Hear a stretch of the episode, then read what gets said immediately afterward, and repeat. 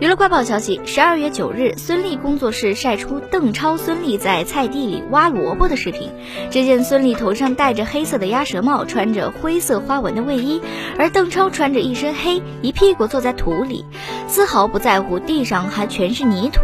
夫妻俩很是怡然自得，孙俪还非常兴奋地向邓超展示了自己的成果，却遭到了邓超的敷衍对待。据了解，此前邓超孙俪夫妇就已经开启了田园模式，经常去大棚里摘蔬菜，这一对啊可谓是娱乐圈里的模范夫妻了。